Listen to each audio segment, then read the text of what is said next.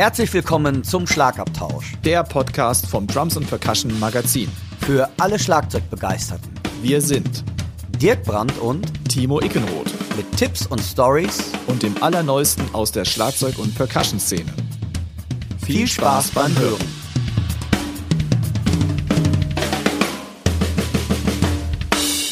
Der heutige Podcast wird euch mit freundlicher Unterstützung vom Music Store Professional aus Köln präsentiert.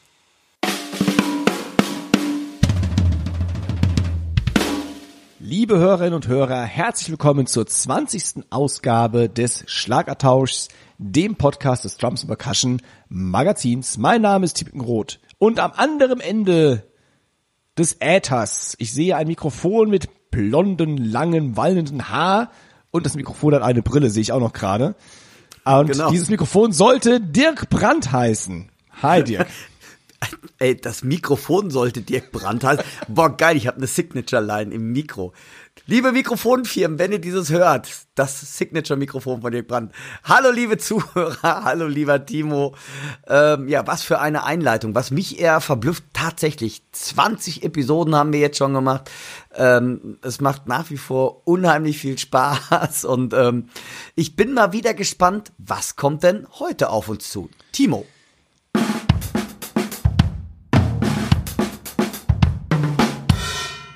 Ja, machen wir einen kurzen Rundown. Wir haben natürlich wie immer ein paar News für euch. Wir haben dann einen Szene-Report aus leider traurigem Anlass. Wir sprechen über ein paar Trumpsticks und über ja ein paar Klemmen, also kleine praktische Helferlein. Wir haben einen Education-Part ähm, von einem gewissen Herrn Dirk Brandt. Der Name äh, ist mir irgendwie schon mal über den Weg gelaufen. Wir beantworten Hörerfragen und haben natürlich wie immer die Chefkoch-Empfehlungen der Woche für euch.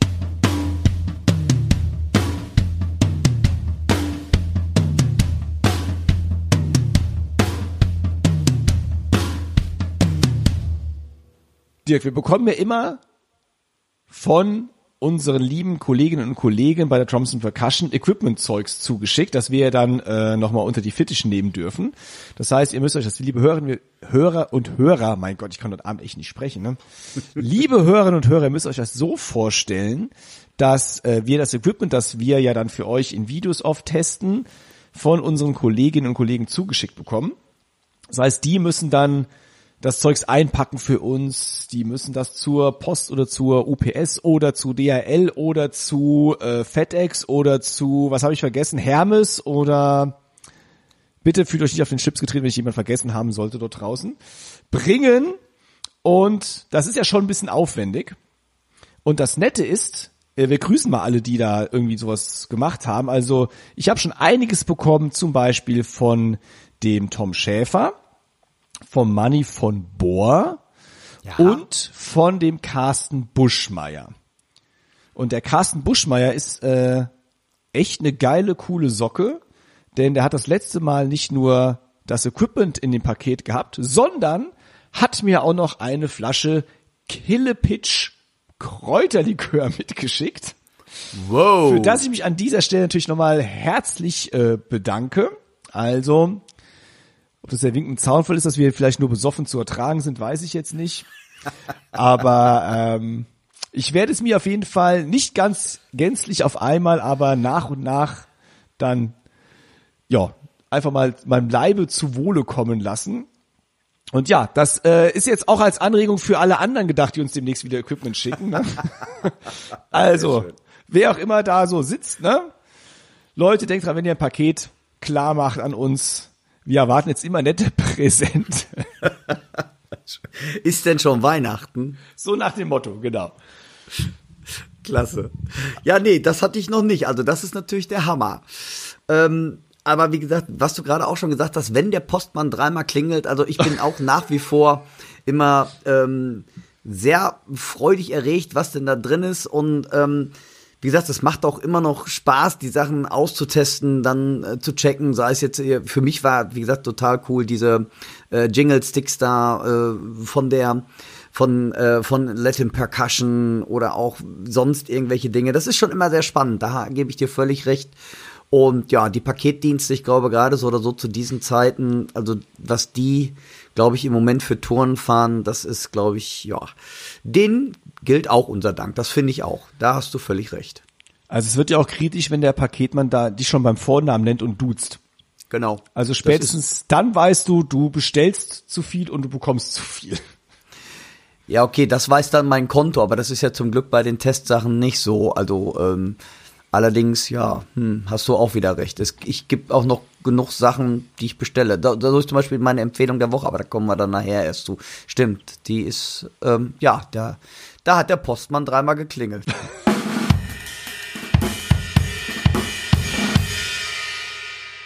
Timo, du hast es eben schon ein bisschen verlauten lassen. Es gibt News, den Hund hören wir auch, aber es gibt traurige News. Was ähm, kannst du uns darüber berichten? Ja, nach und nach gehen immer wieder so ein paar Leute gen Himmel.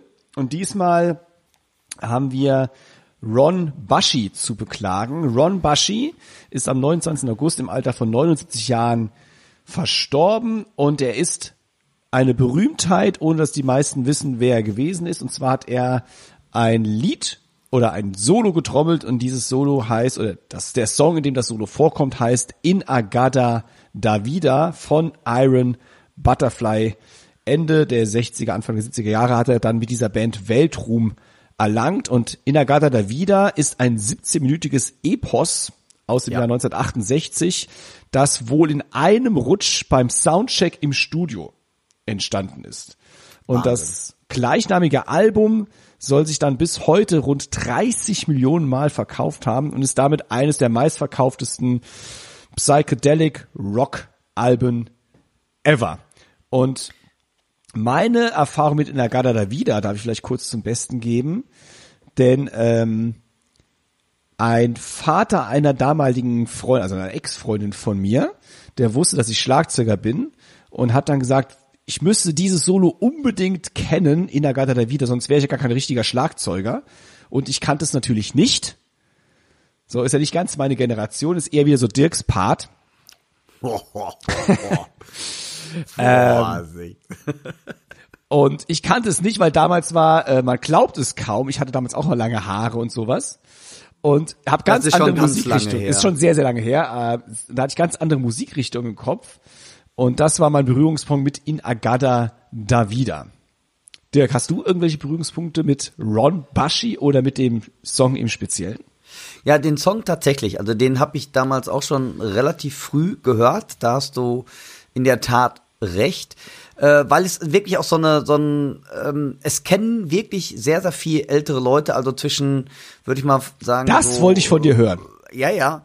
Also so zwischen 45 und, und ähm, ja, 80 kennt, glaube ich, ganz, ganz viele Leute dieses Drum-Solo. Und jeder, der irgendwie sagt, ah, Schlagzeug, also da kommen eigentlich so zwei Sachen immer, entweder Ginger Baker oder Inagada Davida. Ich glaube, dass es Ron Bushy getrommelt hat, das wussten in der Tat wahrscheinlich die wenigsten. Aber, Timo, wir beide sind sogar damit auch in Berührung gekommen, denn ein ehemaliger Student von uns, der Markus, hat dieses Schlagzeug-Solo in seiner Abschlussprüfung drin gehabt. Und das war jetzt tatsächlich ähm, diesen Sommer der Markus dieses Drum-Solo sich drauf geschafft hat und ja, so seine eigene Interpretation davon gespielt hat. Und von daher ist mir das noch sehr, sehr gut und lebhaft, ähm, habe ich das noch vor Augen. Und äh, Timo schreibt natürlich eine Linkliste und als Schlagzeuger, ich finde schon auch dein, äh, ähm, dein Bekannter oder der Vater von deinem Bekannten, der hat schon recht. Man sollte dieses mal gehört haben, weil dann weiß man, glaube ich, viele Sachen ganz anders zu schätzen. Und das Besondere ist halt, der Typ hat damals, aber da weißt du vielleicht gleich noch mehr drüber, der hat dieses Schlagzeugsolo nicht auf einem normalen Schlagzeug gespielt, sondern das war durchsichtig. Das ist korrekt. Also, äh, es war eines der ersten Acryl-Drum-Sets überhaupt. Und mal, zwar ja. von der Firma Zikos Drums. Erfunden hat diese, gegründet hat diese Firma Bill Zico. Und das ist ein Pionier in dieser, ja, in dieser Acrylgeschichte. Der hat schon 1959 angefangen, mit diesem Material zu experimentieren. Und witzigerweise war dann dieses Set, was Ron Bushy gespielt hat 1969, das erste Set, was Bill Sickos dann auch wirklich gebaut hat. Also eine ganz interessante Wahnsinn. Geschichte und Bill Sickos selbst war auch Schlagzeuger und auch kein schlechter, sondern sogar in der Top-Riga. Der hat unter anderem bei Tommy Dorsey gespielt und bei Stan Kenton. Also das waren wow. ganz große Big Bands der damaligen Zeit. In der Tat. War dann in seiner Gegend dann später auch als ähm, Schlagzeuglehrer sehr angesehen und hat, wie gesagt, da 1959 angefangen mit Acryl-Drums zu experimentieren. Hat auch die Firma dann noch weitergemacht, aber dann ging es wie immer mal wieder um Streitigkeiten. Die Partner ähm, ja, wollten ihn wohl aus der Firma raushaben. Er hat dann wohl auch den Namen an der Firma verloren und so ging das dann ein bisschen, ähm, ja, mit Sikos Drums den Bach runter. Aber äh, ja, interessante Geschichte auf jeden Fall. Ja, Hammer, das wusste ich jetzt auch nicht, besonders, dass er wirklich der Erste war. Also ich konnte mich dran erinnern, dass er wirklich ein Acrylset gespielt hat. Und ähm, überlegt mal, danach sind die ja auch so ein bisschen eigentlich von der Bildfläche verschwunden, aber haben dann einen Riesenhype von vor 10, 15 Jahren würde ich wieder bekommen, wo auf einmal alle Firmen und für mich einer der ganz weit vorne damals war, das war äh, Willi Wahan, äh, äh, Kirchhoff Drums und äh, dann natürlich klar ähm, äh, Pearl, ähm, Thomas Lang mit DW, also wo auf einmal ganz viele Firmen Acryl wieder für sich erkannt haben äh, oder als als Bausubstanz, ähm, um das Holz quasi mal, um einen neuen Klangcharakter zu fördern, einen neuen Soundcharakter zu formen, Acryl für sich entdeckt haben. Das äh, finde ich schon sehr spannend, dass das so alt ist. Das wusste ich nicht. Gehen wir noch ein bisschen, gehen wir noch mal diese Geschichte zurück vielleicht. Ja. Also wie gesagt, äh, 1969 dann Ron Bushy auf diesem Acrylset von Bill Sickos und witzigerweise haben dann auch andere berühmte Rockschlagzeuger wie zum Beispiel Keith Moon von The Who oder auch ähm, John Bonham, wohl Bill Sickos Drums mal gespielt. Und eigentlich finde ich, ist Acryl ja dann vor allem mit der Firma Ludwig berühmt geworden, so in den 70er Jahren. Stimmt, hatte ich völlig vergessen. Du hast völlig ja. recht. Ja. Und witzigerweise, wie gesagt, hat John Bonham vorher schon mit Bill Sickos dort zusammengearbeitet und vielleicht kam er die Idee einzig und allein von ihm dann, weil John Bonham ist ja der Ludwig Endorser in der Rockgeschichte äh, überhaupt, ne? Aber das weiß ich nicht. Das habe ich, ich habe versucht ein bisschen zu recherchieren, habe es nicht hundertprozentig rausgefunden. Aber ja, schöne Sache. Kommen wir mal vielleicht zurück zu Ron Bushy nochmal, der auch der einzige oder das einzige Mitglied ist von Iron Butterfly, der auf allen Studioproduktionen zu hören ist. Sonst gab es da anscheinend so ein paar äh, ja, Hin- und Hergeschiebe der Instrumente und ein paar Personalwechsel. Und er hat auch bis zum Schluss immer wieder an so Reinkarnationen der Band mitgewirkt. Also auch sehr, sehr umtriebig gewesen und äh, ja, ein 17-minütiges Solo mal so eben im Soundcheck oder ein Epos im Soundcheck mal kurz runter zu zotteln, das muss auch erstmal gekonnt sein. Hammer. Das wusste ich nicht, dass, besonders dass das beim Soundcheck entstanden ist im Studio. Ich habe wirklich gedacht, es wäre komponiert gewesen und nicht quasi auf, aus Zufall entstanden. Hammer. Interessant. Die besten Dinge entstehen aus Zufall. Inagada da wieder. Ja, stopp, okay, weißt Dirk fängt an zu singen. Ich sollte singen. Also, Ron Baschi, Ruhe in Frieden. Du wirst der Schlagzeugerwelt definitiv erhalten bleiben. Ganz bestimmt. Wir hatten vor kurzem mal die Mannheimer Crash It angekündigt. Und der Richtigkeit halber müssen wir die jetzt auch wieder absagen. Das heißt nicht wir müssen sie absagen, sondern sie ist abgesagt worden. Das heißt, die Mannheimer Crash It, die Vintage und Custom Trump Fair ist von dem äh, Veranstalter Daniel Schwarz abgesagt worden und wird er erst wieder 2022 an den Start gehen. Das Datum wird dann dafür entsprechend frühzeitig bekannt gegeben. Also schade darum. Ich wäre selbst gerne hingegangen. Du, Dirk, glaube ich auch. Ne? Ja, ich hätte auch Spaß gehabt. Aber weißt du was? Ähm, am, am Rande, ich weiß nicht, ähm, ihr lieben Zuhörerinnen und Zuhörer, ähm, was mir jetzt echt ein paar Mal passiert ist, und da muss ich echt sagen, Corona ist ein A-Loch, ähm, dass Veranstaltungen, jetzt muss man sich vorstellen, dieses Paradoxon, es sind Veranstaltungen von mir abgesagt worden, weil man zu viel Konzerttickets verkauft hat. Also das, was sich jeder Musiker wünscht, dass das Konzert gut besucht wird, dass viele Leute kommen. Jeder Veranstalter wird jetzt abgesagt, weil man zu viel Konzertkarten verkauft hat und das Hygienekonzept nicht mehr durchgeführt werden kann. Also das fand ich schon, ähm, ja, ähm, da war ich schon ein bisschen betrübt drüber. Also von daher, ähm, Crash sind ja es wird wahrscheinlich ähnlich sein. Corona ist ein A-Loch. Ich weiß nicht, wie euch das geht. Irgendwie, ähm, wenn ihr auch solche Erfahrungen gemacht habt, lasst mal einen Kommentar dazu, weil da bin ich echt gerade ein bisschen traurig. Da waren ein paar Konzerte, auf die ich mich echt gefreut hatte. Und dass die abgesagt werden, weil man zu viel Karten im Vorverkauf hat. Das ist neu. Also wir werden jetzt hier zum Podcast Kummerkasten umfunktioniert ja. vom Dirk gerade. Ja, vielleicht ist es auch also ich glaube ja fest daran, dass es so eine höhere Macht ist, die uns Musiker einfach entwöhnen möchte, vor vollem Haus zu spielen. Ach Mensch, okay. Also dann lieber vor zehn Strandkörben, wo nur einer ja. drin sitzen darf, oder? Sehr komisch. Aber Timo, keine Ahnung. Etwas Freudiges aus meiner Gegend hast du doch zu berichten, denn da ist etwas geplant. Genau. Und zwar vom 26.11. bis eigentlich 28.11. Warum eigentlich, erkläre ich gleich noch, finden die Münsteraner Trommeltage yeah. statt. Und zwar nennen die sich ganz schlicht und ergreifend Trumps. Aber das ist ein lustiges Wortspiel, weil Münster, das Nummernschild von Münster ist ja MS. Und Trumps schreiben sie dann also DRU klein und dann MS super. groß. Das ist ein super cooles Wortspiel. Das Ganze in der Zusammenarbeit mit der Musikschule oder der Musikhochschule Münster und Münsteranern Perkussionistinnen und Perkussionisten, die dann dort ein sehr schönes Programm zusammengestellt haben für Cajon, Conga, Drumset, Djembe, Handpan, Samba-Geschichten werden dort präsentiert, Marimba und Panlogo. Ich hoffe, ich habe es richtig ausgesprochen. Das ist eine ghanaische Fasstrommel. Also äh, da ist für jeder Mann und jeder Frau etwas geboten und die bekanntesten Vertreter, die dort vertreten sein werden, das ist ja auch wieder ein ganz tolles Deutsch, was ich gerade gesprochen habe, sind äh, der Meister Hakim Ludin mhm. und mein lieber ehemaliger Kommilitone aus Enschede, Marcel Ja, Bach. auch ein geiler Typ. Und wenn ihr Zeit habt, unbedingt unterstützt das Ganze hingehen und ich drücke so sehr die Daumen, dass das Ende November möglich sein wird. Es startet mit Öffnungskonzert am 26.11. mit Kramer and Friends, Hakim Ludin und, das ist auch ein geiler Name, Apokalypse. Klasse. Finde ich auch so super Wortspiel.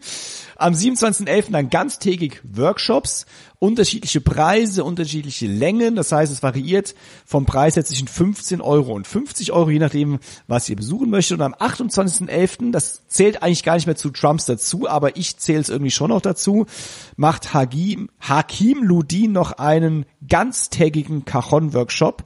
Und der kostet dann für den ganztägigen Workshop 70 Euro pro Person und für Percussion-Kreativmitglieder 60 Euro pro Person.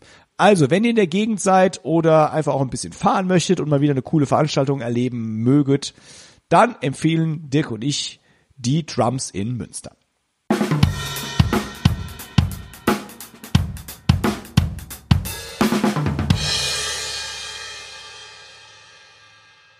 Nachdem wir jetzt schon über Ron Baschi gesprochen haben, der leider verstorben ist, müssen wir auch ein deutsches Trommler-Urgestein beklagen, das von uns gegangen ist, nämlich Franz Trojan. Man konnte es auch wirklich in der Presse lesen. Ich habe es in Focus Online erfahren.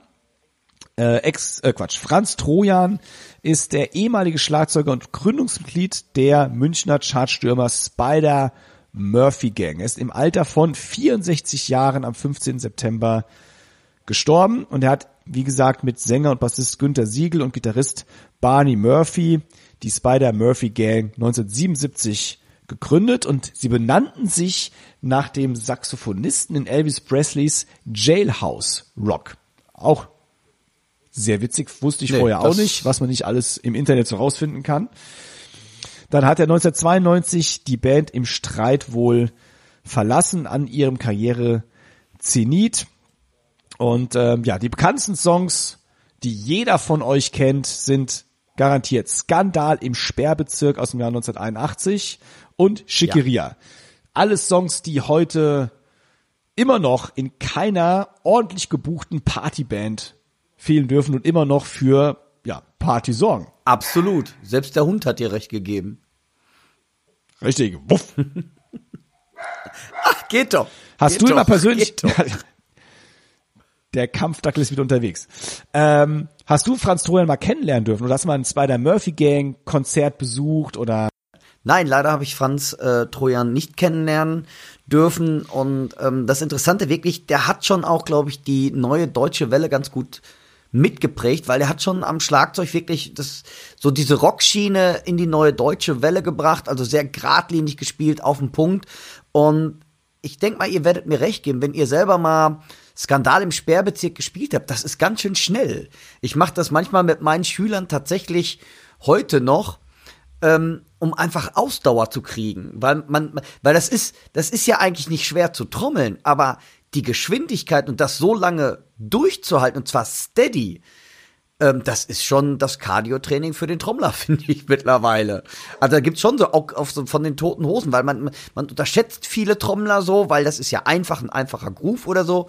Und ähm, wer diesen Song nicht kennt, macht das mal. Wenn ihr Ausdauer, also Schnelligkeit trainieren wollt, Ausdauer am Schlagzeug, macht das mal, spielt da mal mit. Und ich finde, ähm, ja, man hat mit dem Franz schon ein ja, auch ein Trommler-Urgestein, ein deutsches Trommler-Urgestein.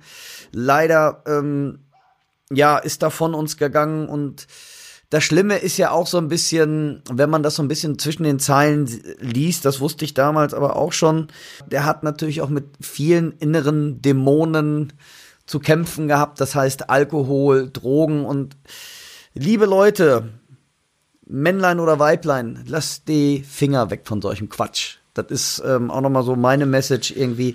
Der hat wirklich sein Leben lang mit diesen Dämonen zu kämpfen gehabt. Das, finde ich, macht's dann auch nochmal traurig irgendwie. Da gibt's auch noch so in der, äh, ähm, in der Musikgeschichte so einige Beispiele.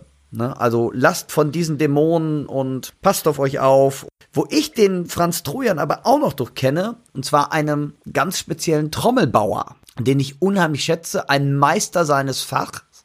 Und dieser Typ heißt Alex Zachow und der hat damals für den Franz Trojan das erste komplette Drumset aus Staff, also aus Dauben, aus Holzdauben quasi hergestellt. Und ähm, fand das so geil. Und der Alex hat sich so sehr darüber gefreut, dass der Franz sein Drumset spielt, dass der Alex Zachow gesagt hat, ich nenne meine Firma nach dir Trojan Drums. Und das finde ich ist auch eine ganz, ganz schöne Geschichte dahinter, wie lange ähm, es also diese Holzdauben oder Staffs Bauweise schon gibt, Fassbauweise gibt. Das fand ich echt ähm, sehr interessant, dass wirklich Alex Sachow nach dem Franz Trojan seine Firma benannt hat. Da herrschte, glaube ich, auch im Netz so ein bisschen äh, Fragezeichen dann. Ist es jetzt er gewesen, der die Trams gebaut oder nicht? Ne? Aber Gut, Dirk, dass du uns aufgeklärt hast. Wer sich mit Franz Troja noch ein bisschen beschäftigen möchte, der hat eine Autobiografie geschrieben, die ist äh, 2015 erschienen und die nennt sich Hauptsache laut. Also ein geiler Titel. Könnte Dirks Lebensmotto ebenso sein.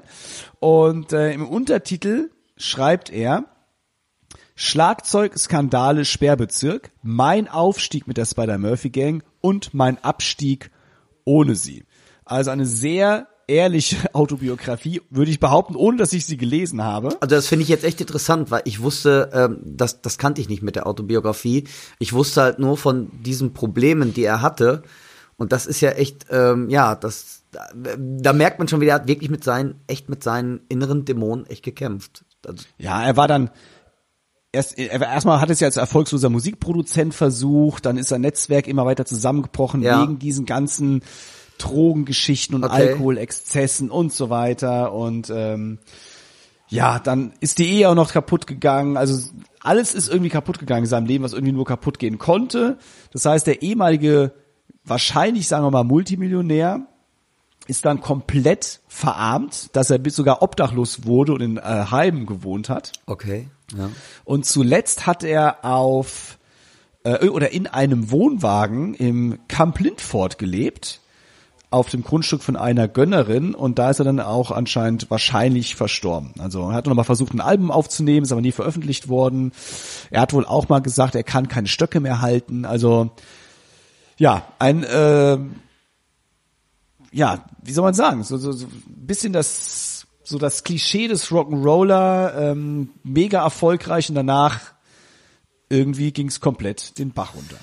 Also schade, Jo. aber er hinterlässt, wie gesagt, ja, auch ein großes Erbe mit Skandalen, Sperrbezirk, Schickeria, wie die ganzen Hits von der Spidey Murphy Gang eben heißen. Und er hat die Neue Deutsche Welle, wie Dirk auch schon sagte, ja, Mitgeprägt. einfach absolut geprägt. Also, auch Franz Trojan, du bleibst uns erhalten. Gute Reise. Und, liebe Zuhörerinnen und Zuhörer, keine Macht den Drogen. Finger weg davon.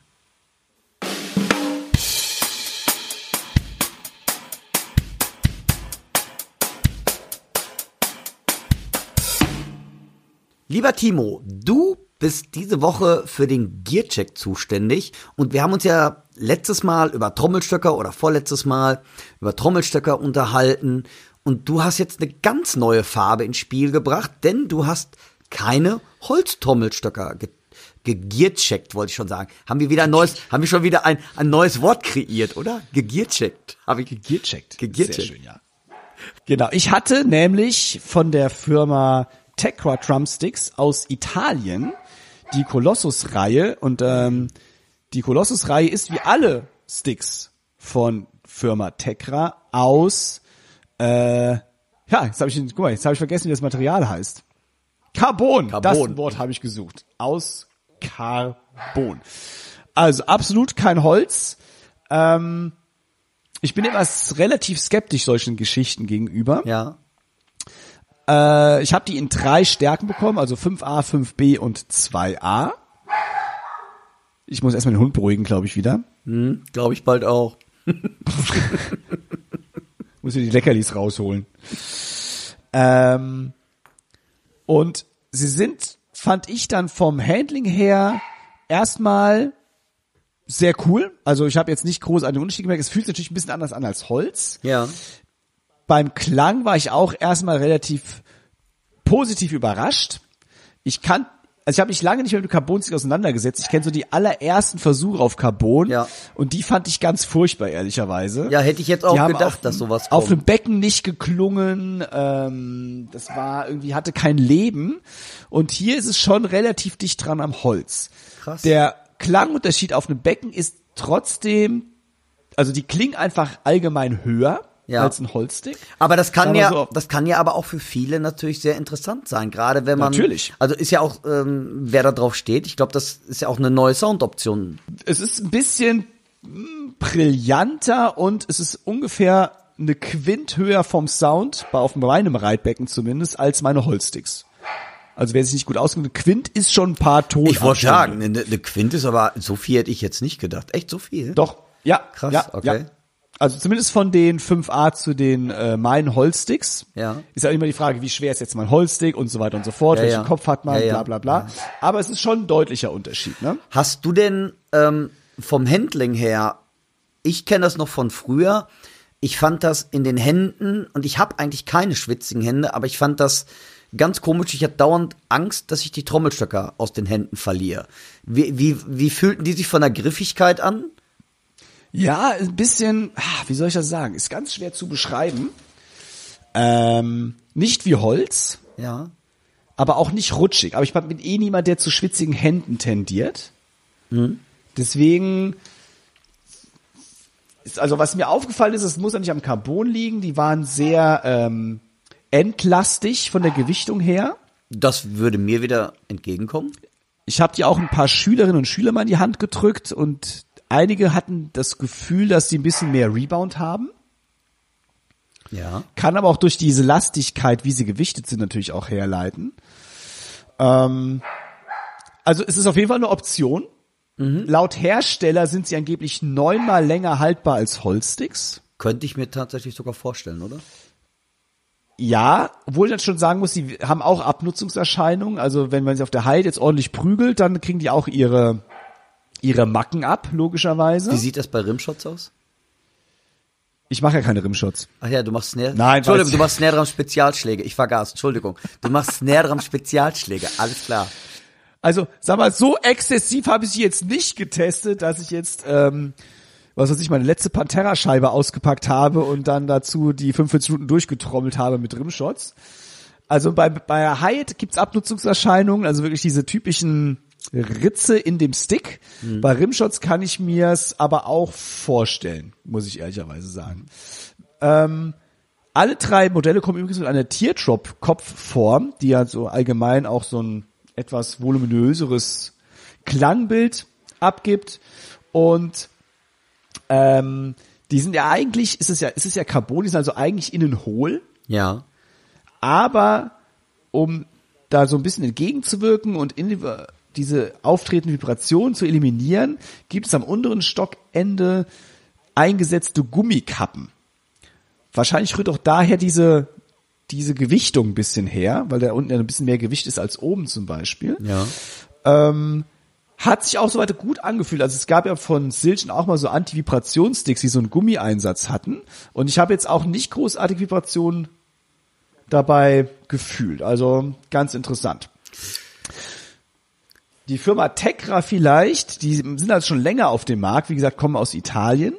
Und die Mutterfirma ist eine Firma, die mit ganz vielen Kunststoffkomponenten arbeitet, mit Polymeren, Technopolymeren und, und, und, und, und. Also eine richtige Hightech-Firma, Ja. die äh, seit vielen, vielen Jahren unterwegs ist und die Sticks quasi so, ich sage immer, jetzt klingt jetzt wieder ein bisschen bösartig, als Nebenprodukt da abwirft, weil so viel Geld werden die damit nicht verdienen. Aber ähm, die wissen auf jeden Fall, was sie tun. Und es gibt auch interessante Endorser, zum Beispiel aus Amerika haben die Mike Hansen von Hurricane und Carlton Santa Davis, der bei Siggy Marley trommelt und einen Kollegen, den der Dirk sehr, sehr gut kennt, nämlich Mel Gaynor von Simple Minds. Oh, das hatte ich nicht auf dem Schirm. Ja, in der Tat. Oh, muss ich Mel doch auch mal zu fragen. Interessant. Der ist ganz top gelistet auf äh, der Seite von Tekra. Gibt's natürlich in der Linkliste den Link. Und wer sich dafür interessiert, die kosten 29,90 Euro. Jetzt sagt jeder, oh, die sind ja teuer, aber dafür sollen sie auch neunmal länger halten. Also wenn man das mal gegenrechnet, bla dreimal Sinn, drei im Sinn, sind äh, davon die Quadratwurzel genommen aus, kommt ihr ungefähr hin vom Preis. Also, Ich denke mal, Wer auch- auschecken. Wer uns nicht glaubt, äh, es gibt übrigens noch ein ganz kurzes Produktvideo dann dazu, auch das in der Linkliste.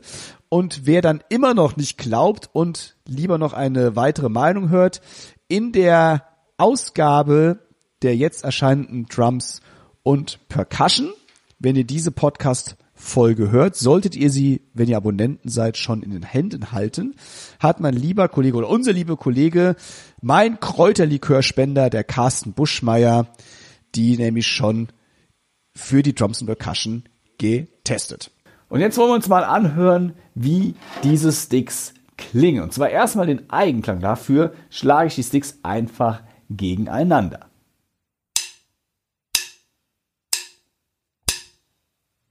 Ich mache mal die Colossus 5A auf dem Ride.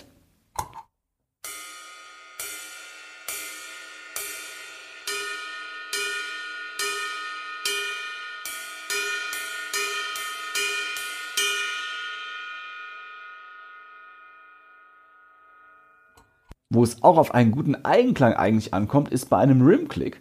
Das mache ich jetzt auch mal. Ich beginne mit den Taker Colossus 5A Drumsticks als Rimclick.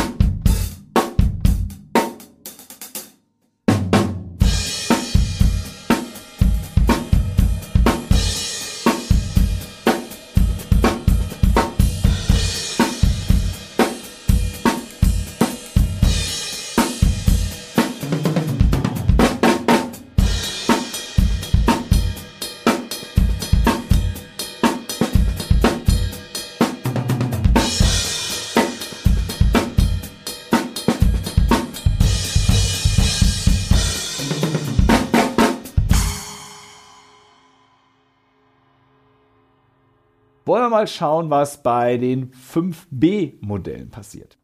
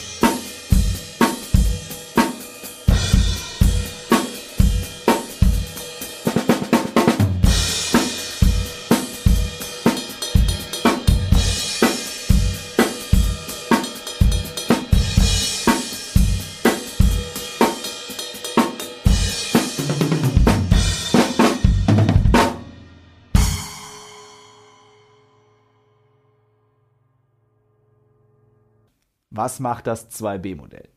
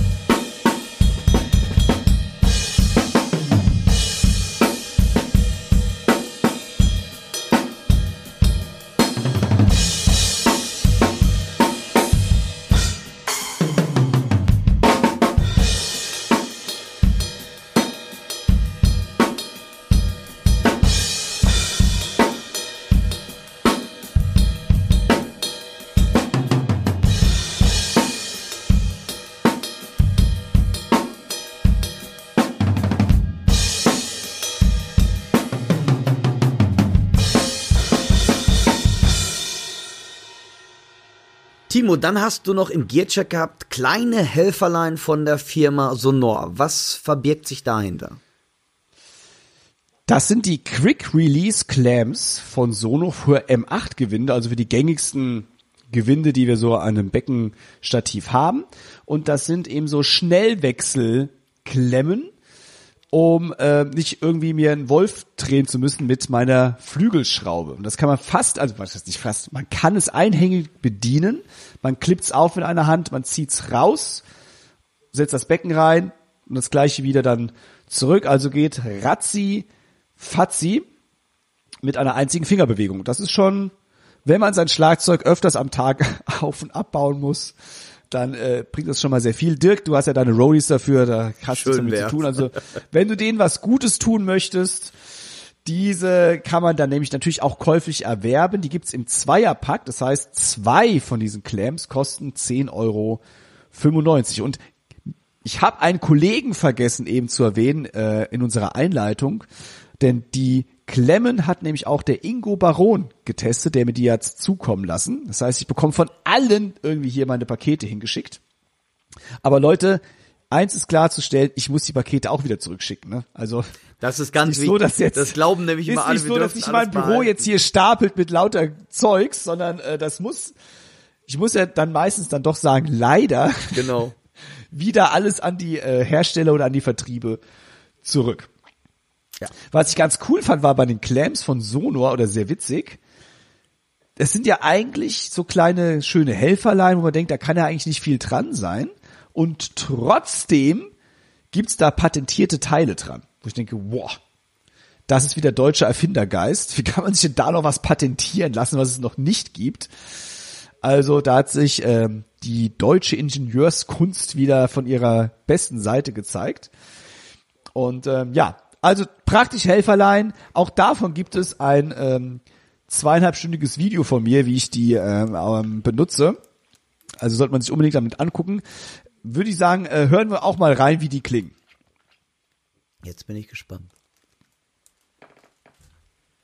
Ich, so, das waren sie schon. Ich höre nix. Also ich, ja, das ist ja der Sinn und Zweck des Ganzen. Die Quick Release Clamps von Sonor Jo, auschecken.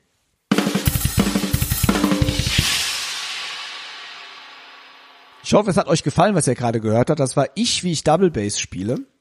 Yeah. Und zwar mit einem, mit einem Fuß. Und es war nur der kleine C. Yeah. Die Technik erzähle ich auch mal. Nein, das war natürlich der Dirk, der zum letzten Male muss man leider sagen. Also ich bedauere es sehr, weil wie gesagt, ich bin ja kein Double-Bass-Spieler und ich konnte immer von Dirks Workshops profitieren. Zum letzten Mal in der kommenden oder jetzt in der aktuellen Trumps Percussion Ausgabe, so müssen wir es richtig sagen, das ist die vom äh, November und Dezember 2021, sein Double Bass Workshop zum Besten gibt. Und die Überschrift lautet Inspiration Gitarrenriff. Wie furchtbar ist das denn? Du meinst jetzt die Gitarre, da gebe ich dir recht. Nein, ja. so. ja, ich habe mir mal gedacht, das ist der 30. Double Bass Drum Workshop und da habe ich gesagt, ich möchte mal was Neues machen. Wir machen mal davon ein bisschen Pause. Aber keine Angst, ähm, es kommt ein neuer Workshop, aber was, das wird noch nicht verraten. Aber jetzt kommen wir mal zum jetzigen Workshop nochmal. Ich habe mir überlegt, äh, was machst du denn 30. Ausgabe? Jetzt nicht noch eine Übung oder sonst irgendetwas, sondern was mir häufig ist, wenn mal in der Band gejammt wird oder bestimmte Sachen, dass heutzutage unheimlich viele Gitarrenriffs komplett manchmal von den Double Bass Drum Helden dieser Welt mit komplett übernommen werden. Ich habe mir jetzt einfach mal die Mühe gemacht, ich habe so ein paar Gitarrenriffs programmiert, die mir so untergekommen sind und habe nicht wie sonst immer so drei, vier Loops gemacht, sondern ich habe insgesamt ähm, 16 Gitarrenriffs als Loops für euch dargestellt. Da können wir mal ganz kurz in einen noch mal reinhören.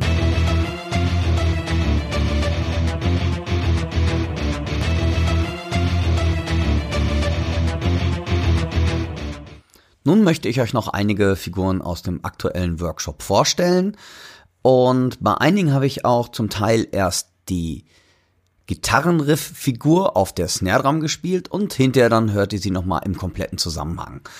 Und verweisen möchte ich auch hier nochmal ähm, auf das begleitende Video zu diesem Workshop, wo einiges auch nochmal erklärt wird.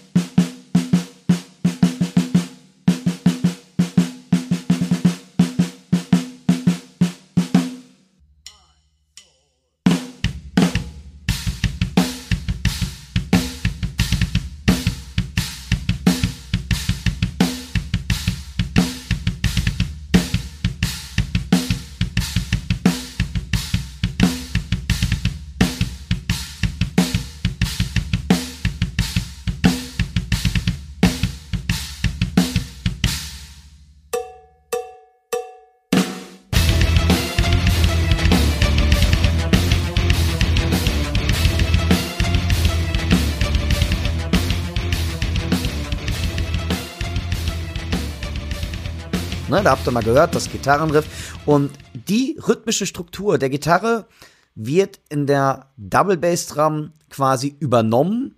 Und das fand ich doch eine ganz, ganz interessante Sache, so meinen Workshop damit zu beenden. Hab dann hinterher noch mal als kleinen Bonus so oder so zu diesen 16 äh, Gitarrenriffs, Audiofiles auch noch mal drei Übeschleifen gemacht für euch, damit ihr auch noch mal entweder langsamer oder schneller einige Sachen üben könnt. Einfach so ein Rock-Gitarrenriff, wo man aber auch sämtliche Double Bass Drum Figuren, die ich euch hier notiert habe, zu spielen kann. Und ganz wichtig für diesen Double Bass Drum Workshop, es steht natürlich ein Fußsatz drunter. Und ich bitte euch immer selber zu entscheiden, welcher Fußsatz für euch der richtige ist. Ihr könnt natürlich das, was man so kennt, immer rechts, links abwechselnd oder was ganz viele machen, zum Beispiel die Downbeats, also Viertel und Achtel, immer mit rechts und die Upbeats immer mit dem linken Fuß zu spielen. Und ich habe mich dabei ertappt, ich mache tatsächlich einen Mischmasch aus allem und habe selber gemerkt, den Fußsatz, den ich euch da manchmal untergeschrieben habe, weil ich wollte ähm, also quasi so ein bisschen auch eine ähm, eine Form da drin haben, den halte ich selber nicht ein und wechsle den dann manchmal. Das ist witzig, dass du das erwähnst, weil da wollte ich nicht nämlich drauf ansprechen, weil in den Notenbildern ist mir aufgefallen, wenn du binär spielst, also irgendwie irgendwas, was durch zwei teilbar ist, also ja. Achtel, Sechzehntel, Dreißigstel, notierst du es so, dass die starken Zählzeiten immer mit dem rechten Fuß sind und die schwachen mit dem linken Fuß. Ja. Und wenn deine Füße ternär notiert sind, also in Sextolen zum Beispiel, dann ist es so, dass du auch die Achtelnoten rechts, links abwechselnd notiert hast. Und das fand ich ganz interessant, ob das einen didaktischen Hintergrund hat. Ja, didaktischer Hintergrund ist auf jeden Fall die Tatsache, dass ich es besser so spielen kann, wenn ich es vormachen muss. Und nee, das hat sich bei mir so ergeben. Und wer mich kennt, der weiß, dass ich ein Spätberufener in Bezug auf Double Bass dran bin. Das heißt, ich habe sehr spät eigentlich damit angefangen, mich richtig intensiv damit auseinanderzusetzen. Und ähm, ich äh, finde es nach wie vor phänomenal, wenn ich solche Leute höre wie Thomas Lang, Marco Minnemann, Hannes Großmann, Sebastian Nanzer, ähm, auch hier unseren Klaus Hessler, wenn der ähm, wenn der so seine Wilcoxen-Solos mit den Füßen spielt. Ich finde das unglaublich. Aber ganz ehrlich, das war auch nie meine Intention. Das ist auch einfach eine Sache, die brauche ich nicht. Was ich aber, ich habe immer versucht, für mich einen Weg zu finden, wie ich relativ schnell mir etwas drauf schaffen kann. Und das sind so die Fußsätze, was dann so dabei entstanden ist. Das heißt immer Sextolen. Also ich habe relativ häufig meine Hand genommen. Und zum Beispiel, wenn ich ganz viele Upbeats, also die Zählzeiten E und D spielen muss, ganz schnell hintereinander, in einem schnellen Tempo, mache ich das tatsächlich am liebsten, wenn es ganz sauber sein soll, alles mit der linken Hand und nicht abwechseln, obwohl ich sonst eigentlich ein totaler Fetischist bin, immer alternieren zu spielen.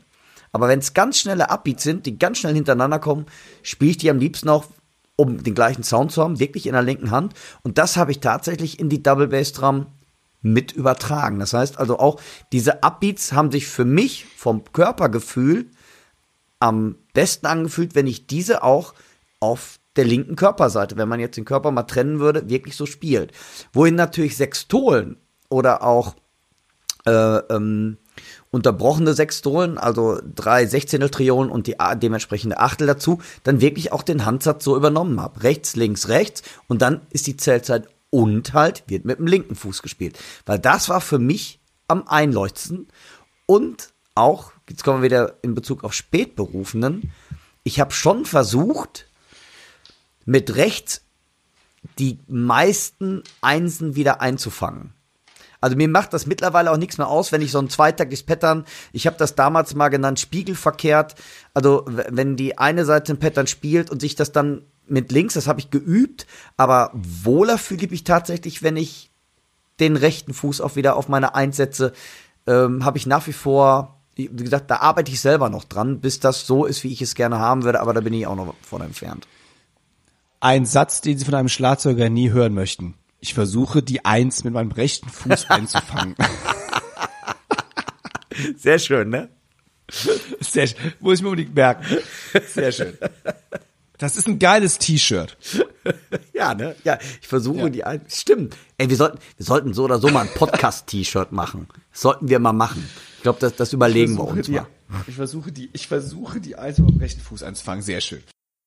Lasst mir gerne noch mal ein paar Infos dazu da, wie er euch gefallen hat. Und ich bedanke mich echt bei allen Zuhörerinnen und Zuhörer und natürlich Mitwirkenden ähm, über eure doch echt, wo ich mich echt drüber gefreut habe, doch so einige Leserbriefe oder E-Mails an mich oder an, über die Redaktion an mich und habe mich da echt drüber gefreut. Und der Workshop hat mir unheimlich viel Spaß gemacht und da wird es bestimmt noch irgendwas geben demnächst wieder. Also, Dankeschön. Ihr hört nun eine kleine Werbebotschaft unseres heutigen Sponsors. Hallo liebe Zuhörer, hier ist der Music Store Professional aus Köln und wir freuen uns, diesen Podcast mit unterstützen zu dürfen. Auch wir aus der Drum-Abteilung sind immer bemüht, den Zeitgeist aus den neuesten Entwicklungen in Instrumenten wiederzufinden und folgen jedem Akzent aus dem Drum- und Percussion-Bereich. Mit dem E-Drum-Kit Fame Hybrid Pro, das in Zusammenarbeit mit den Profi-Drummern Simon Phillips und Marco Minnemann entwickelt wurde, sind wir mit am Puls der Zeit und hoffen, dass es so innovativ weitergeht. Viel Spaß weiterhin mit dem Drum Podcast, euer Music Store.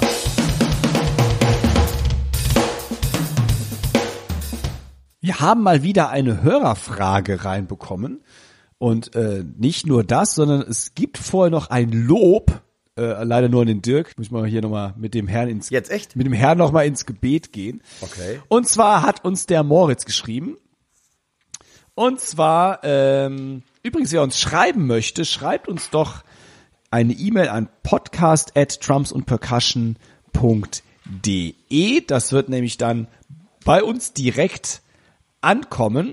Und wie gesagt, der Moritz hat uns erreicht und ich möchte mal seine Frage oder seinen Brief, seine E-Mail, was auch immer ihr das nennen möchtet, jetzt vorlesen. Er schreibt, Dirks Album gefällt mir echt, weil es nicht so anstrengend zu hören ist wie so manch anderes Schlagzeugalbum.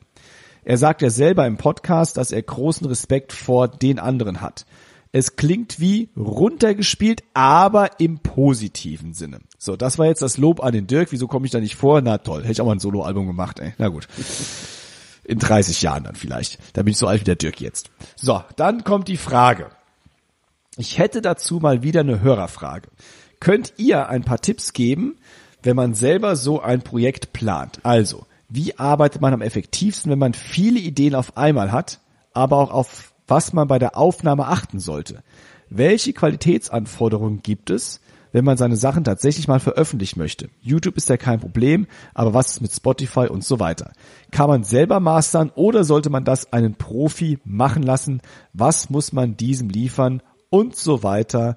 und so fort. Das ist eine sehr, sehr umfangreiche Frage. Ich hab, hoffe, ihr habt jetzt die nächsten sechs Stunden nichts vor. Jo. Ähm, also ich gebe einfach mal meinen Senf dazu und dann lasse ich den Profi Dirk mal sprechen. Denn er hat, wie gesagt, ein Album rausgebracht und ich noch nicht. Wenn ich allgemein viele Ideen habe, schreibe ich mir die Ideen auf. Das heißt, ich habe tatsächlich noch ein Oldschool-Notizblock, wo ich mir Sachen reinschreibe. Ich schreibe mir aber manchmal auch Sachen in mein Handy oder in mein Tablet oder wo auch immer und versuche die dann anschließend in so einer To-Do-Liste oder wie man das auch immer nennen möchte, zu sortieren. So, das ist wie erstmal so, wie man ein Projekt plant. Also ich würde echt sagen, man muss sich echt ein, man muss sich wirklich einen Plan machen, sonst ja, kann man sich leicht verzetteln, würde ich behaupten. Aber es gilt jetzt nicht nur für ein Soloalbum, es gilt auch für alles andere. Wenn ihr unterrichtet, solltet ihr einen Plan haben, wie ihr es macht.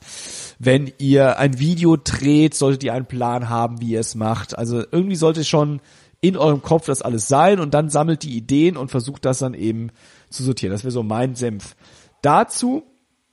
Und ja, jetzt äh, lasse ich mal den Dirk sprechen, weil wie gesagt, der hat sein Album vor kurzem erst rausgebracht. Der kann genau sagen, welche Qualitätsanforderungen Spotify zum Beispiel stellt.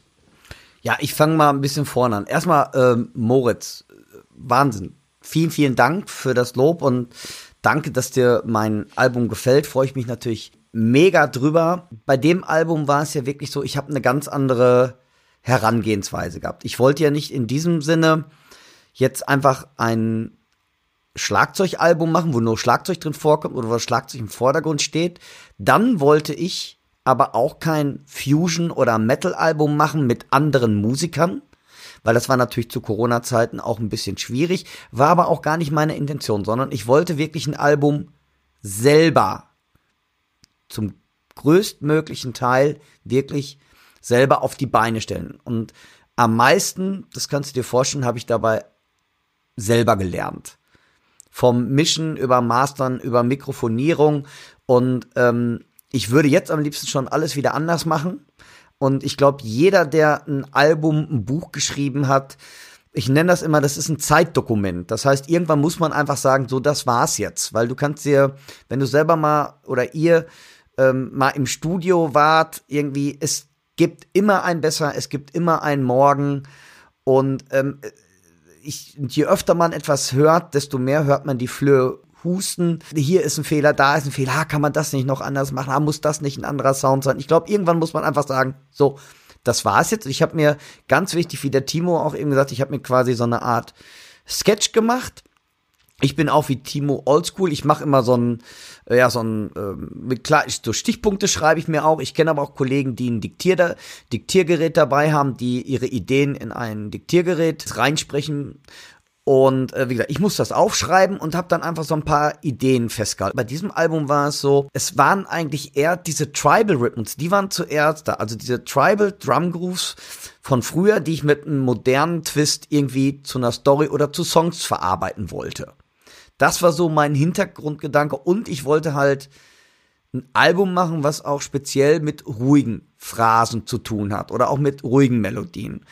Und wie gesagt, das habe ich versucht zu realisieren. Und was ich eben auch schon sagte, ähm, es gibt natürlich so ein paar Standards. Das heißt, wie bei YouTube hast du schon eben gesagt, zum Beispiel bei ähm, Spotify ist es so, ist es eine andere äh, ähm, Komprimierung deiner, deiner Files. Das heißt, du musst erstmal alles in hohen Wave-Dateien, so empfinde ich, also keine MP3-Dateien, sondern hohe Wave-Dateien abliefern. Ähm, dann musst du nicht mehr aufnehmen in 44 Hertz, sondern in 48 Hertz.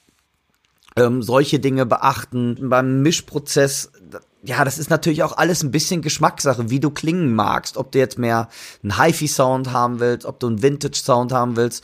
Und da solltest du dir oder ihr, besser gesagt, vorher Gedanken drüber machen. Was will ich denn überhaupt? Wie will ich überhaupt klingen? Weil sonst verzettelt man sich total. Und glaub mir auch, ich habe mich bei einigen Sachen ganz schön, dann wollte ich es doch so haben oder doch, dann fand ich, dann passte die Story wieder nicht. Und Mastern habe ich dann so gemacht, ich habe also selber alles vorgemischt und habe wirklich dem guten Bekannten von mir, das ist der Charlie Tchaikovsky, es ist der Mischer von Axis, früher von Rage, der auch die Platten dort gemischt hat, ähm, der mit großen Orchestern auch schon unterwegs war. Den habe ich dann doch das Mastern überlassen, weil das habe ich mir nicht zugetraut. Er hat sich wirklich die Zeit genommen, hat reingehört und weil da habe ich mir beim endgültigen Mastern ähm, habe ich mir auch nicht zugetraut, weil nachher kommen auf einmal zu viel Höhen da drauf, zu wenig Höhen. Und da war ich mir echt nicht sicher, in welchen Bereichen das so sein wollte. Dann ist es ganz wichtig, wenn ihr eure CD pressen lasst, die ganzen Presswerke haben bestimmte Vorgaben. Jedes Presswerk eine bestimmte Art und Weise davon, wie das Audiomaterial angeliefert werden soll. Und das ist ganz, ganz wichtig, dass du dich da einfach mal im Vorfeld, wenn du dich für sowas interessierst, einfach mal bei einem Presswerk schlau machst, da mal dir die Vorgaben, ähm, wie heißt es, zukommen lässt. Bei mir war das, das weiß ich jetzt nicht, Timo darf man sagen, bei mir waren das die Hofer Studios. Da habe ich nachgefragt, da habe ich pressen lassen und die haben dann wirklich auch einen ganz genauen Zettel mir zukommen lassen, das wollen sie haben. Und das habe ich dann mit Hilfe von Charlie, weil wie gesagt, ich habe am meisten dadurch selber gelernt durch diese ganzen Aufnahmen, äh, besonders durch meine ganzen Trommel über. Ich habe ja unheimlich viel äh, Overdubs gemacht ähm, habe ich unheimlich viel gelernt. Und das ist auch so ein Ding beim Mischen und Mastern. Also gemischt habe ich relativ viel selber. Aber das war auch schon so eine Sache, wenn du so auf einmal so acht Toms übereinander legst. Weil ich habe ja viel mit diesen äh, Toms gearbeitet und das hat mich echt ähm, auch Nerven gekostet. Und von daher habe ich den Charlie da wirklich noch mal drüber hören lassen oder auch bei den äh, Keyboard-Phrasen, die ich da gespielt habe, einfach noch mal einen Bekannten, der wirklich ein richtiger Pianist ist, weil ich bin ja nur dilettantisch, äh, ein Computerpianist könnte man sagen, äh, hab da noch mal drüber passen diese Chord Progression oder ist das doch jetzt sehr gewagt oder sehr progressiv. Aber du kannst auch bei Spotify wirklich mal nachgucken, die haben in die haben Richtlinien, wie du es da anliefern musst und danach richte dich auch bitte, sonst wird es auch tatsächlich nicht hochgeladen. Sehr cool. Was mich am Mastern, also selbst Mastern, finde ich sau schwer, Genau. weil da fehlt einem oft die Erfahrung natürlich, weil es muss ja dann überall gut klingen. Und ich glaube auch, man natürlich kann man versuchen, es selbst zu mastern, aber man muss dann auch die richtigen Plugins dafür haben und die kosten Ja, dann ja, auch auf wieder richtig Fall. Geld, würde ich mal behaupten, ne? Und dann, ich weiß, Mastern, wenn man so einen Song zum Mastern abgibt, ist das, glaube ich, gar nicht mehr so teuer. Da gibt's ganz, ganz viele Studios, die Absolut. sowas anbieten und dann ist es halt eben auch richtig, dann weiß man wenigstens, es ist geil gemacht und man muss nicht selbst ein halbes Jahr rumexperimentieren und Geld investieren in irgendwelches Equipment. Ja, also bei mir war es dann auch so, ich habe dann echt hinterher Schiss gehabt. Ich habe es dann echt so einigermaßen, wo ich dachte, da kann ich jetzt auch, wie gesagt, ich habe das ja wirklich alles alleine gemacht. Also bei der CD ist wirklich 99 Prozent alleine gemacht, von der Komposition arrangiert und alles Mögliche. Und da habe ich dann gesagt, ey, wenn ich das jetzt, wie Timo gerade auch sagt, das ist so der letzte Schritt, dann ist es manchmal, wenn es dir so total gut gefällt, dann würde ich es, glaube ich, ohne Master machen. Das gibt's ja heute auch schon, weil dann kriegst du genau das, was dabei rauskommt. Mastern ist ja eigentlich noch mal so eine professionelle Veredelung, sage ich mal, deines Musikstückes. Und da habe ich dann auch einfach mir Hilfe durch den Charlie Tchaikovsky zukommen lassen.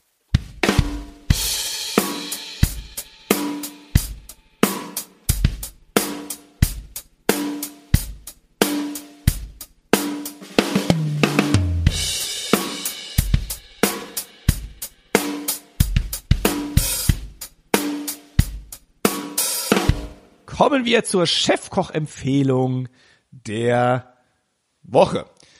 Dirk, du hast ja schon eingangs so ein bisschen durchblicken lassen. Bei dir muss man was bestellen, was viel Geld kostet. Nee. Dann fang ich aber jetzt, soll ich erst mal anfangen dann? Ja, fang, du- fang du mal an, fang du mal was an. ich habe, kostet gar kein Geld. Und zwar ist schon ein bisschen älter, aber ähm, ist wieder jetzt in die Hände gefallen. Man vergisst ja manchmal zwischendurch so ein paar Sachen.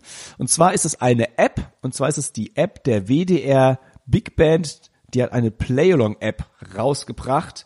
Und mit dieser Playalong-App kann man mit der WDR Big Band mitspielen. Und das ist sowas von geil.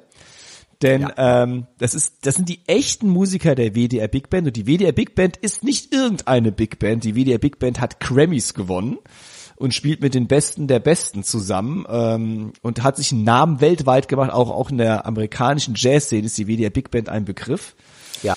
Also das ist so ziemlich das Beste, was wir in Deutschland haben, muss man einfach mal wirklich so sagen. Und wie gesagt, diese App ist kostenlos. Man erhält die Noten dazu kostenlos, also die Charts, die man braucht, um die Stücke mitzuspielen. Und es ist nicht nur für Schlagzeug, es gilt für alle Instrumente in der Big Band. Und man kann nämlich mit einem Mixer, der dort eingebaut ist, auch noch Stimmen stumm schalten oder auf Solo schalten. Das heißt, wenn ich jetzt der Schlagzeuger bin und ich möchte nicht das Schlagzeug von der WDR Big Band hören, was übrigens der Hans Decker gespielt hat, mein ehemaliger Dozent. Grüße an Hans. Ähm, dann stellt man eben den Hans stumm, dann kann ich dazu spielen, ohne dass der mich stört sozusagen, obwohl es eigentlich eher umgekehrt wäre wahrscheinlich. Ähm, oder ich kann mir, wenn ich ihn auf Solo stelle, anhören, was er denn tatsächlich getrommelt hat und wie er klingt und was seine Ideen dabei waren. Das heißt, ich kann auch eine ganze, Menge dazulernen. Oder ich lasse es halt eben ganz einfach, wie es ist, also heißt alle Stimmen zusammen. Oder ich höre mir nur den Bass an und möchte nur mit dem Bass zusammenspielen. Also es ist einfach mega geil dafür, dass es wirklich für Umme ist. Das muss man sich erstmal reinziehen. Ich habe eine Frage. Ähm, kriegst du Chart? Ja, und diese Charts kann man sich ausdrucken. Und zwar für jede Stimme. Das heißt nicht nur die Schlagzeugstimme, sondern du hast die, du hast die komplette Bläsersektionsstimmen, du hast die Gitarrenstimme, du hast den Bass. Also du, wenn du eine Big Band in der Big Band spielst, könntest du die Stücke komplett in der Big Band benutzen. Krass. Wow, cool. Nee, habe ich auch noch nicht. Ich habe davon gehört, aber ich habe sie echt noch nicht. äh, Das wird ähm, das nächste dann, was ich nach dem Podcast machen werde. Dirk, so, für was muss ich jetzt schon wieder Geld ausgeben? Ähm, ja, also ja, das ist die Frage, ob man das muss.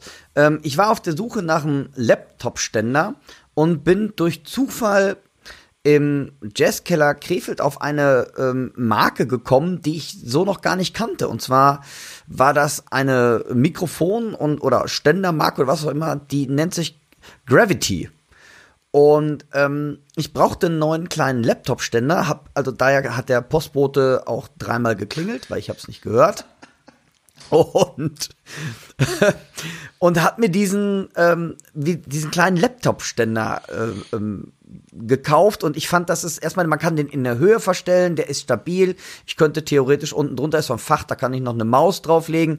Mir hat der einfach gut gefallen von allen, die ich so äh, ähm, wie heißt es, äh, ausgecheckt habe, weil ähm, ich, ich arbeite ja auch mit Ableton, das heißt, man hat dann einen ähm, Laptop-Ständer in der Nähe vom Schlagzeug stehen und viele waren dann so wackelig und konnte man nicht so hinbiegen, wie ich es wollte und der, ähm, den fand ich klasse. Also kostet Geld, ist klar, 69 Euro, aber ich fand den einfach cool, weil, ähm, ja, ich fand den einfach klasse. Der ist rutschfest, der hat Gummifüße, ähm, kann ihn ganz klein zusammen, also auch für unterwegs. Die meisten kann man nicht so ganz klein zusammenfalten. Die kannst du wirklich so platt wie eine Flunder machen.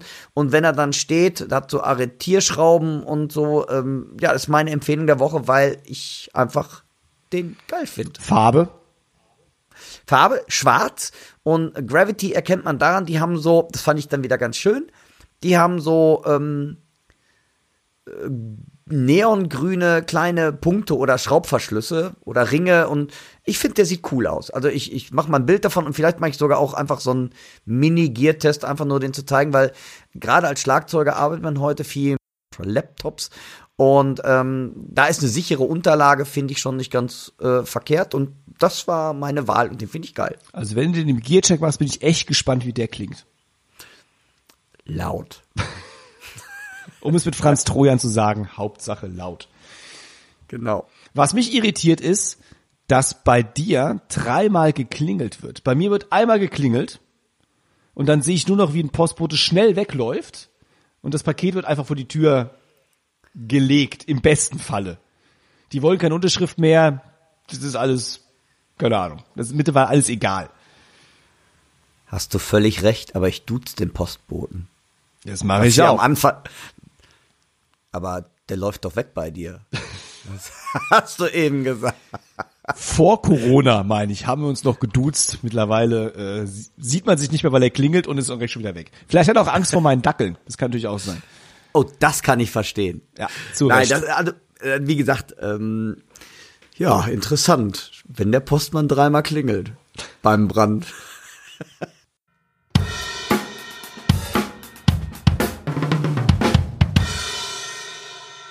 Ihr Lieben, das war die 20. Ausgabe vom Podcast. Es wurde wieder viel erzählt. Und ja, Timo, es war mir wieder mal ein Fest. Viele neue Erkenntnisse, die ich hier gewonnen habe heute Abend. Ich freue mich auf die nächsten 20 und mehr. Und ähm, Timo, ich denke mal, du hast, nachdem ich jetzt meinen Abspann gesagt habe und ich euch allen eine tolle Restwoche noch wünsche, eine neue Zeit, eine neue Zeit, mein, eine schöne Zeit möchte ich euch gerne wünschen. Und ähm, bleibt gesund, bleibt uns gewogen, sagt es allen weiter, abonniert unsere YouTube-Kanäle, das tut uns beiden gut, besonders wir machen uns die Arbeit mit den ganzen Videos und alle und die Soundtests vom Laptop-Ständer oder auch von den von den Sonor-Gear-Klemmen ist gar nicht so einfach, die auf Lautstärke zu kriegen. Also ihr tut uns echt einen Gefallen, unterstützt uns, weil das ist echt schwierig und zeigt uns auch ein bisschen Anerkennung. Abonniert unbedingt den Podcast, abonniert die Drums und Percussion, zum Beispiel die ganzen Play-Alongs, die ihr eben gehört habt, zu meinem Workshop und zum und auch von meinen Kollegen ähm, Daniel Schill zum Beispiel, der sich auch mal viel Mühe gibt, der Jost Nickel, Annika, Klaus, ähm, die kann man auch alle, wie gesagt, downloaden und damit arbeiten. Das ist ein tolles Tool. Bleibt uns gewogen, abonniert uns und das letzte Wort hat diesmal der Timo. Dann hau ich auch noch eine Werbung raus. Wer nicht Abonnentin oder Abonnent der Drums Percussion ist, geht raus ans Kiosk eures Vertrauens, denn seit dem 6. Oktober ist die neue Drums Percussion dort erhältlich. Mit Yeah. unter anderem dem Ärzteschlagzeuger Bela B. in Interview, also ähm, auch keine unbekannte Koryphäe in Deutschland. Ich habe es schon mehrmals erwähnt, schreibt uns an podcast at drums und percussion www.de, was ihr so äh, von uns wissen wollt. Wie gesagt, wir sind sehr, sehr kompetente Beantworter aller Fragen, die da so kommen. Oder wie Dirk auch sagte, ganz am Anfang oder euch aufgefordert hat, wir sind auch so ein bisschen der Kummerkasten, der Schlagzeugerinnen und Schlagzeuger Kummerkasten. Also wenn euch da irgendwo der Schuh drückt, lasst es uns wissen. Wir versprechen keine Abhilfe. Und äh, Ich entschuldige mich an dieser Stelle auch nochmal für etwaiges Hundegebell, was er Dirk nicht rausgeschnitten bekommt. Ähm, Genau. Aus meinem Mikrofon. Und ja, es war wieder eine große Freude, dieses Tram-Genörde. Äh, das war heute wirklich die Dirk und Timo Show, weil wir keinen Interviewpartner hatten. Das heißt, ich hoffe, wir sind euch, euch nicht zu sehr auf den Senkel gegangen. Vielen, vielen Dank fürs Zuhören. Bleibt gesund, bleibt munter. Der Dirk und ich, wir empfehlen uns und wir freuen uns auf eure Nachrichten und alles, was so von euch kommt. In diesem Sinne, euch eine wunderbare Zeit. Bis bald. Macht's gut. Tschüss. Tschüss.